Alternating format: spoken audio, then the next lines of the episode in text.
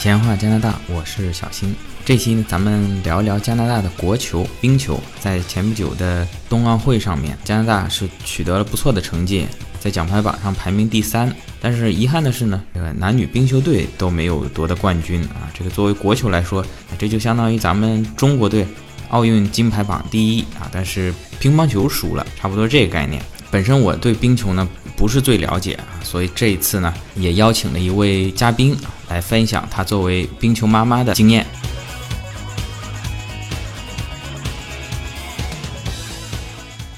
好的，那我们请出今天的嘉宾婉玲，您跟咱们听友打个招呼。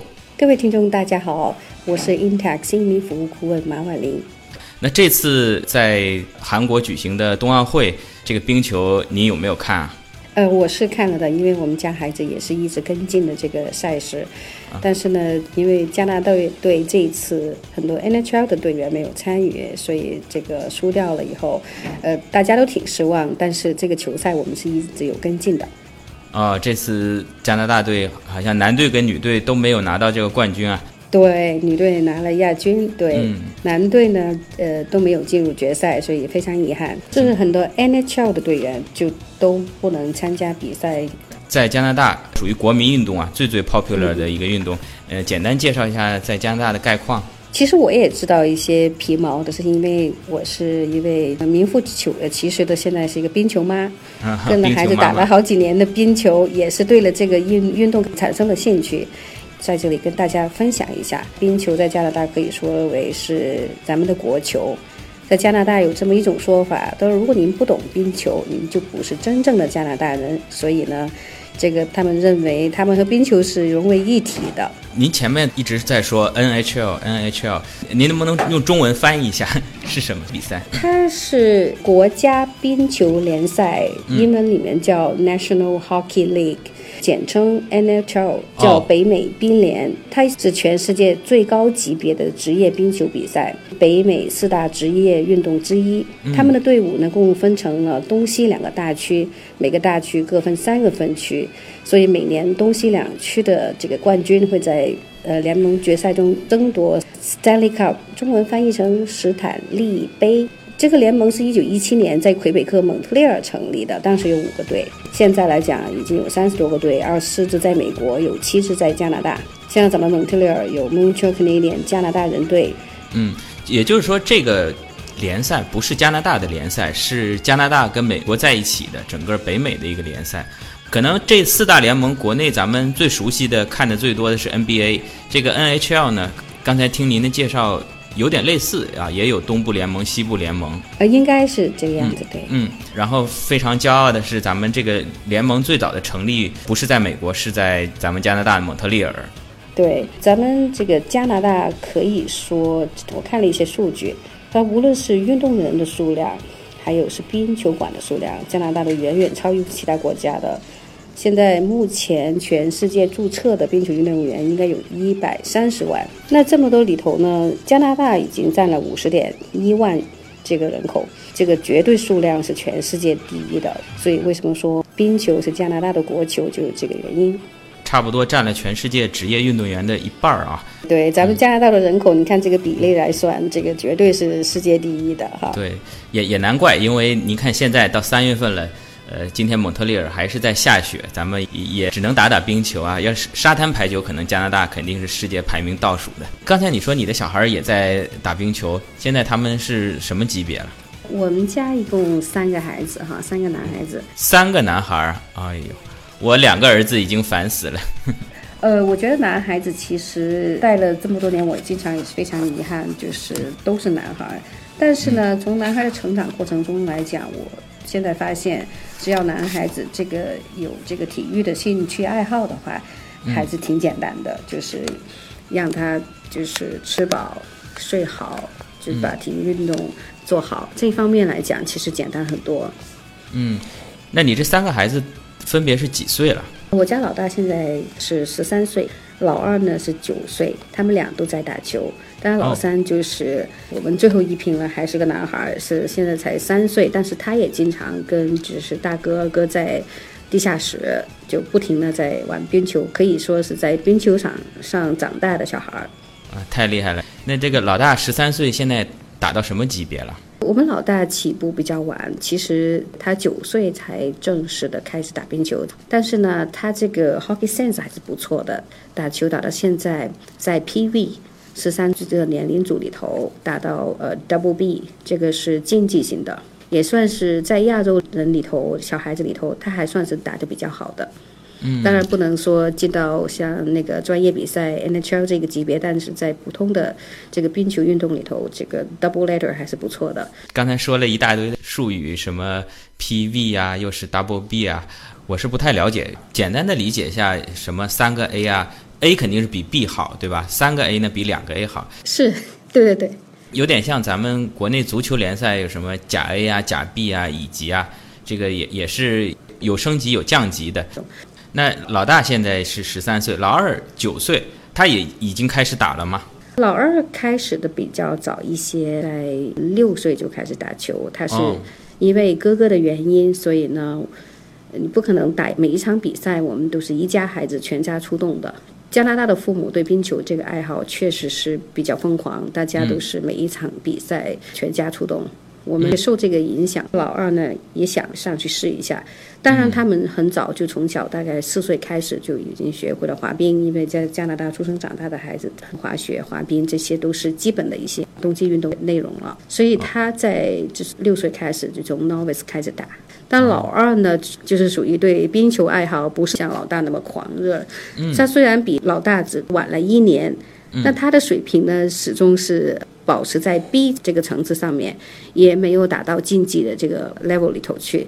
但是因为这是一个个人兴趣爱好，自在参与，我们也是积极配合他呃打球。所有的装备，其他的跟老大是没有什么区别的。所以就是每一场的赛事还有那个训练都按时的到，这是一种坚持对他来讲。虽然打的水平不怎么样，但是呢，就是自在坚持跟他的爱好。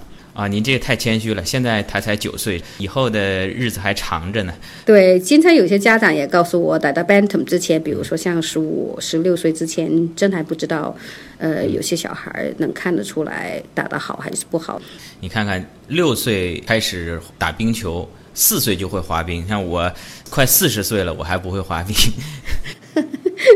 这个什么时候都不晚。我看你我们这个 pickup hockey 里头就成年的非常多，哦像很多就是我们说的老头老太太都也是在冰球场上非常的活跃的，因为大部分的业余时间都在冰球场上过的。那你们家老三现在是三岁，他也开始滑冰了吗？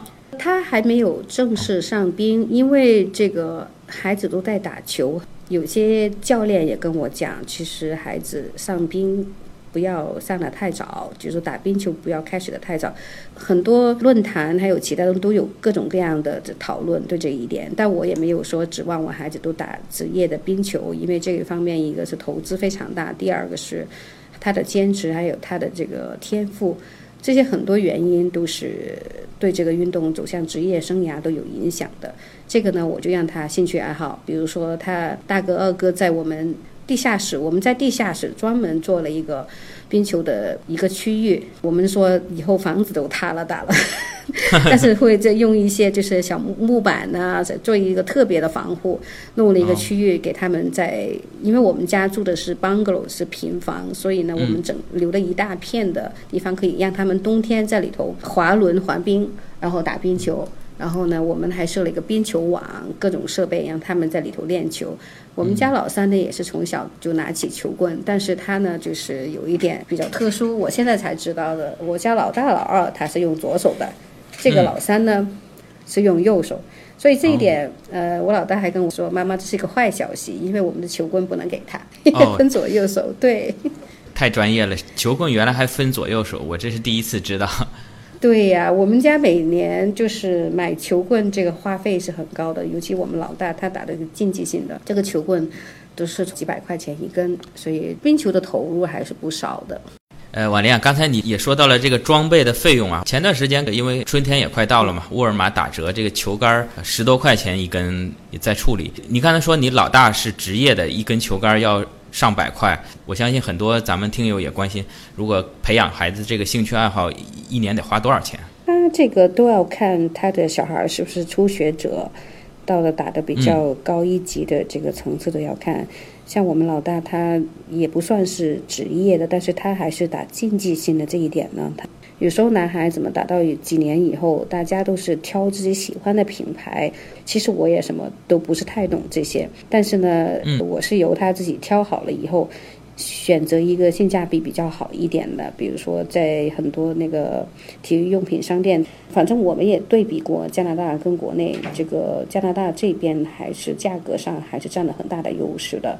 但是孩子学习冰冰球的时候，必要的一些装备，像溜冰鞋、球杆、头盔。他的冰球手套啊，冰球裤啊，护胸、护腿、护脖，他的袜子，还有男孩子呢，还有一个护挡，这些整个装备加起来，可能就是从五百到两千、三千都不等。其实咱们对很多小孩儿刚刚开打冰球，尤其是很多新移民孩子开开始来的时候，比如说对这个运动感兴趣的话，我建议很多有那个二手的店也可以买。哦，还有一些呢，我们有很多就是啊，朋友邻居也是会送一些给我们，哎，自己不用的这些也可以。这像头盔那些呢，它是有一个年限的，有个过期的，这个年限也要看这个标识。还有呢，头型不一样，咱们亚洲人的头型跟这个呃西人的头型还是不一样的，有些是圆形的，有些是椭圆形。这一点呢，在挑头盔的时候哈，一下要注意一些。然后其他的装备这些费用。加起来，我刚才说了一下，大概是五百到两千左右。说像球袋儿，嗯，但不一定要追求那种非常高档的一些装备，这是没必要的。呃，那么大概就是像老大，他是属于娱乐跟竞技之中的这个水平吧。大概装备的费用是五百到两千。对。但是很多像头盔啊，都是消耗品，特别是孩子，孩子他每年都在长呀。对对对。这个鞋等于每年也都在换。球杆呢，会打断吗？会，上次蒙特利尔那个比赛就已经断了一根杆儿，那是去年春天才买，一根球杆就两百多。哇，这个队里也不给报销是没有的，这些都是自费。但是有些队，比如说俱乐部。呃，他俱乐部里头每年呢，到年底的时候或者开始的时候，他们都会有一些一个大的箱子，让很多当地的就小孩，比如捐出来，比如说我这个没有了，又没有其他的兄弟姐妹在玩，他就把它捐出来，让初学者或者家里有困难的孩子呢，他就可以拿去用的，这个也有。然后那个冰鞋呢，上冰到一定的那个时间数的时候，你还要去把它磨。这个打磨这个冰鞋一次大概五块钱左右，所以呢这个整个冰球运动来讲，在这个花费上还是有一定的花花费的，而且你还要交这个俱乐部的费用、报名费，还有球队的一些费用。但是各种球队它也是通过不同的这个筹款的形式，比如说呃卖票了，这个募捐。像我们老大的队，他经常就会在那个商场里头跟某一个商场达成协议，帮商店里帮人家装东西，然后放一个箱子在前面，就是给我们球队募捐。这个可能您在这个蒙特利尔经常会见到的。这各家商家门口看到一个不同的体育运动的一些球队，呃，冰球队有游泳队，这些都在里头做募捐，这个也有。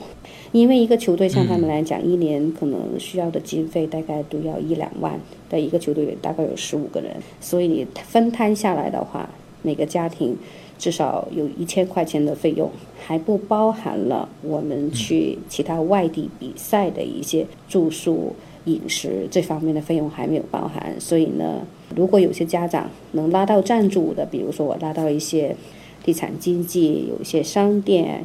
有些商家他们提供一些一定的赞助，这样子的话呢，就是也可以减少了父母的支出。而且我们就是呃有一点非常让我佩服的就是，在球队里这些家长都是义工，教练也是义工，而且他们都是经过俱乐部挑选，然后呢就是持牌的一些 certified 的一些这个教练。这些教练呢，他们的水平非常高，但是作为义工，也是在教育整个队的这个冰球训练，提供了他们自己宝贵的业余时间。看得出来，这个加拿大人对冰球还是非常热爱。那说回来，一个孩子除了装备，然后俱乐部的费用，可能还有一些外出比赛的这些差旅费，平均来讲，差不多多少钱？反正我老大每年就花我大概是两千到三千块钱，这个不含装备费，因为他们呃打得好一点的球队那些呢，他外出的比赛基本上一年有三场 tournament，我们就是只说这个联赛都是在周边的附近的城市，去蒙特利尔，像我们呃去多伦多，还有其他这些省份呃在外地去打。那住两晚的酒店，还有其他住在加在一起，可能他到两千到五千块钱，有时候也有。有时候他还打春季的冰球也有，还有夏天呢。夏天他是夏令营，所以他可能一年大概花费大概五千左右。那老二就少很多。老二的话，他们这个 house league 里头，一般球队费就是三百。然后其他的这个俱乐部的报名费也是两百多。外出比赛，有些教练他不愿意在太远的地方去参加比赛，就在附近，可能一百公里之内，当天来回这种。这个呢，他有时候就大概一年一两千左右。对，也就是说，打的水平越高，越花费越高那是像 Triple A 更好的还有可能去国外比赛，对，像 Triple A 那种每个星期都在外地比赛，但是这个的就不用家长去随同了，他是一个地区组的一个队，然后租一个校巴这样出去的，经常在外地比赛。嗯，正常的非职业的，那么从一千到五千块钱一年的花费。哎，你小孩是打的什么位置啊？我这两个小孩打的都是前锋，因为呃老二老大个儿比较小，但是他很灵活，速度也很快。这个个头小的话，打后卫的话的就不占优势。但是他因为他速度快，传球非常到位，所以他一直以来都是打前锋或者中场。老二也是啊，那后卫就要大块头一点，堵住门。那块头最大的应该是守门员，是不是？也不一定是这个跟灵活度也有关系。我发现其实很多人都不愿意做守门员，但是呢，因为。在每个里里头，每年报名的时候，门将特别少，实际上这个心理压力非常大的。有时候球队比赛非常激烈的时候，您看各种比赛，足球也好，这个冰球也好，你看这个守门员的特别重要。同样，除了这个以后，他的费用的支出也是比其他的球员要大一些，因为他的装备这方面呢，就是呃花费要高很多。门将整套设备下来，可能比我们高一倍两倍都不止。很多就是俱乐部里头为了鼓励这些孩子去参加这个作为门将，因为一个队里头至少很多就是要求有两位的门将，但是呢，因为由于门将非常少，所以呢，有些俱乐部呢，他就会提供这个免费的设备或者提供一些资助。就说门将这个装备比较贵，但是。有的俱乐部呢，其他球员的装备自己买，门将呢会俱乐部来提供。对对对，我跟我们老大提过，他说他心理素质不行，他不能做这个门将，没有那么镇定。说不定我可以，我这人比较懒，比较宅，我就躲在门里面。像我这个年纪，我还可以再去打那当然可以。我看过七十多岁还在冰上。加拿大人其实从小就会喜欢打冰球的，虽然绝大部分人是不会打到职业呃冰球这个程度，但是呢，作为医生的爱好，作为锻炼身体、社交场合各种的方式，冰球还是占了他们这个生活中有很重要的地位。我们经常说的说的这个 pickup hockey，就是很多成年的，呃，有女子队的、男女混合的都有，而且呢，每个俱乐部地区。都留出一定的时间，就给这些成人打冰球。那您刚才说七十岁，那可能人家是从三岁就开始打，打到七十岁。像我这样从来没打过的，有人专门教成人打冰球吗？有有，就像咱们这个地区，在首都地区有一个很多 program，比如说 Hockey for Fun，还有 Hockey for Women 这种为女士的也有。我曾经就是报名参加过，今年冬季的，呃，十一月到三月份。你也参加过？因为没办法。就小孩打的时候，我们也是赶着鸭子上架，也只能是我以前，嗯，我是我家里是呃南方的，我来加拿大之前都没有见过大雪。所以呢，这个滑冰只是会旱冰，但我来了这儿以后，上了真冰以后，我觉得真冰其实比旱冰要容易，所以一直就保持了这个滑冰的习惯。一开始参加这个球赛呢，是因为呃受了很多这个 hockey mom 的影响，就是那个冰球妈，因为很多冰球妈呢，就也是这边女孩子很多，就是从小也是打冰球的，有一些呢是做那个花样滑冰这一块非常多，所以大家呢就是说，哎。不如咱们也是去参加这个成人的这个冰球学习，有这么一个项目，从零开始的这种。这里有个笑话，就是我当时觉得，哎，自己滑冰还可以哈，就是拿着球杆儿一上线，我觉得我能射门，谁知道上去滑得挺快的，连球都没碰过。所以平时虽然说那个看起来都挺简单，哎呀，怎么不进球啊？怎么不传到位啊？当自己一上场的时候，不管你滑冰滑的滑得多好，有多灵活，其实你说全身的武装，这个行动已经有困难，再加上在冰鞋上还拿着球棍，也看着那么小的一个冰球在上面。其实挺困难的，我就非常佩服我们孩子还能就是说，哎，还有战略思想，但那会儿还能想着传给谁，抬起头来滑冰还知道球在哪儿。因为工作的原因，我也是邀请了一些新到的这个新移民朋友去看我们家孩子的。结果我觉得挺好笑的一点就是说，有些小女孩、小男孩看完以后，阿姨，我没看到球在哪儿，速度太快了。他看了一场，哎呦，看了半天半天他都没看到球在哪儿。这一点就是说我非常佩服咱们这些小朋友，真的自己上去了以后才知道非常的不容易。您有三个孩子在打冰球，您觉得这个打冰球给小孩带来的最大的好处是什么？冰球运动呢，我觉得从体能方面来讲，可以锻炼孩子的灵活性。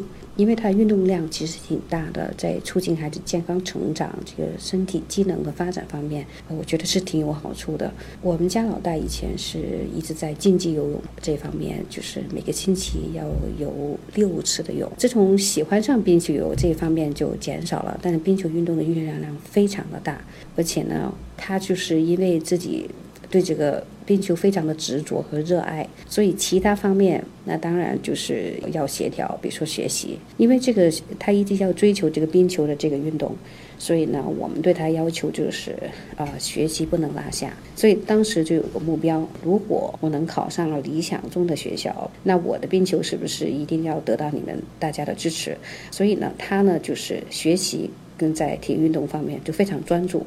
就一定要达到就一个目标，而且呢，在在团队的意识方面，我觉得是非常呃重要的。因为像游泳啊，其他毕竟是个个人的竞技，但这个冰球是对团队的意识要求非常的高，跟队员的沟通，我觉得这个还培养了一定的团队意识，还有情商。本来这个冰球队就一个小社会嘛，对不对？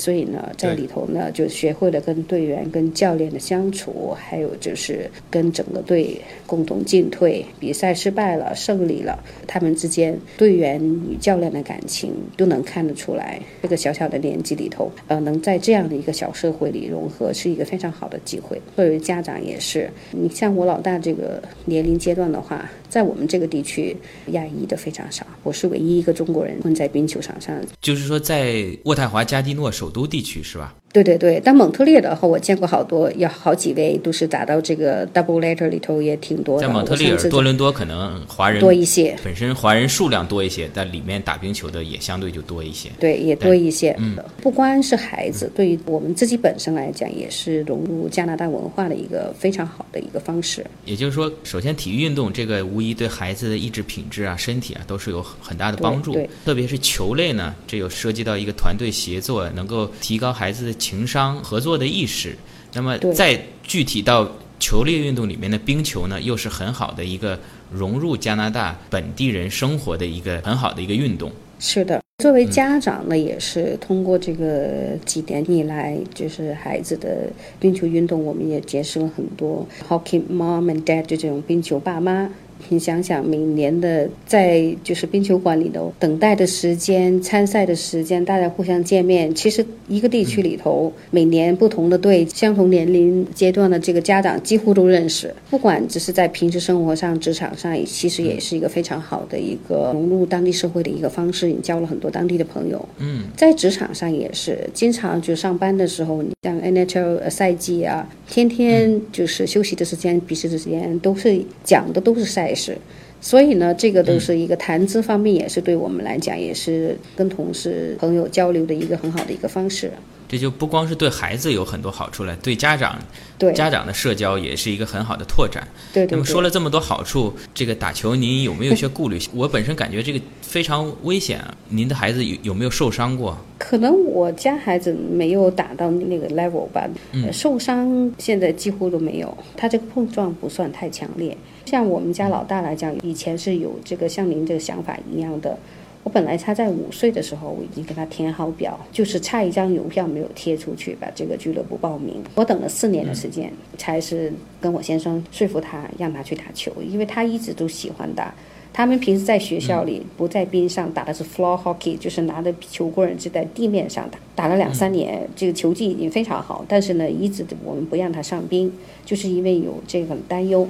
在这方面呢，其实怎么避免受伤，这些怎么硬去碰撞，这个呢，其实跟各个孩子有关系。他很灵活，可能也运气好吧，没有什么太多这个受伤。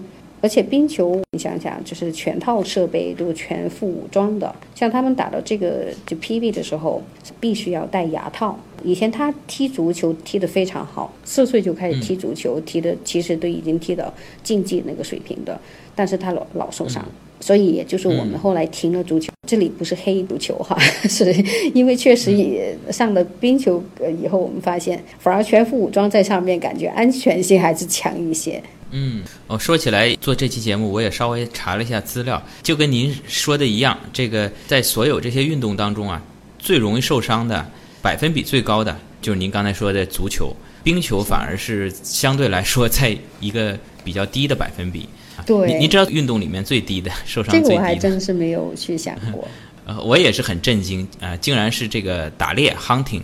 就是说，我想拿枪，嗯，总是有危险的，但是反而是这个 hunting 是最低的，足球是最高啊，篮球也是大概是第二还是第三，反正。平常打球会不会占用很多上课的学习时间？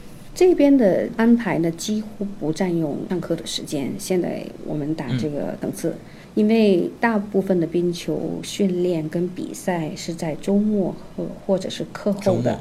加拿大你也知道，这个上学是很早下课的，有些地方两点多、三点多、四点钟就放学了。所以呢，每个俱乐部他安排那个上冰的时间都是几乎是傍晚、周末。当然，我们也是有时候凌晨五点钟也得起来。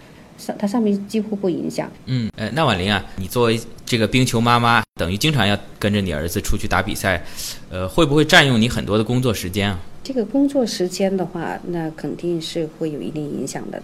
作为冰球妈，每年他们在俱乐部里头大概打二十六到三十场比赛，就在自己的俱乐部，那还要参加三到四次的这个联赛，那每一场联赛都打三场到五场的球赛，大部分的业余生活时间几乎是在这个 球场上了。每一场的训练或者是比赛都要耗上我们两个半到三个小时的时间。那剩下的那个时间里头，我就抽空经常给我的呃客户回信、回邮件、回这个电话。在工作跟生活之间就是穿插了很多这种时间，因为这个冰球耗费的时间是是挺长的。作为冰球爸妈，也做出不少的牺牲。那今天非常感谢婉玲来参与咱们闲话加拿大节目，给我们新移民很大的帮助。今天的节目就到这儿。啊，谢谢你，小新。呃，借此机会在这儿分享一下加拿大冰球妈的一些经验。可能有些信息呢，提供的不是最准确的，但是这是我五六年冰球妈的一些体会，希望大家喜欢。好，谢谢您。好的，非常感谢婉玲的分享。跟大家简单介绍一下婉玲的工作啊，她是服务于渥太华华人社区服务中心，这是一个加拿大政府批准的非盈利机构，她是 Intech 新移民服务顾问啊。他目前呢，主要是从事这个新移民登陆前的服务。这是加拿大政府为了帮助新移民更好的在加拿大安居乐业啊，包括找工作啊、学习生活资助的这么一个项目。最近呢，他们也在国内进行了一系列的路演，包括在这期节目咱们上传的过程当中啊，星期六、星期天，三月十号、三月十一号，分别在上海跟南京进行了路演。那么接下来本周三，三月十四号，在加拿大驻广州总领事馆有在广州的路演。接下来还有深圳、北京、沈阳、成都、重庆，也欢迎咱们在国内对来加拿大，无论是移民还是工作生活感兴趣的朋友，可以报名参加啊！您回复“直通加拿大”，咱们将具体活动的时间安排以及报名的网址发送给您。另外呢，他们在四月十九号有一个。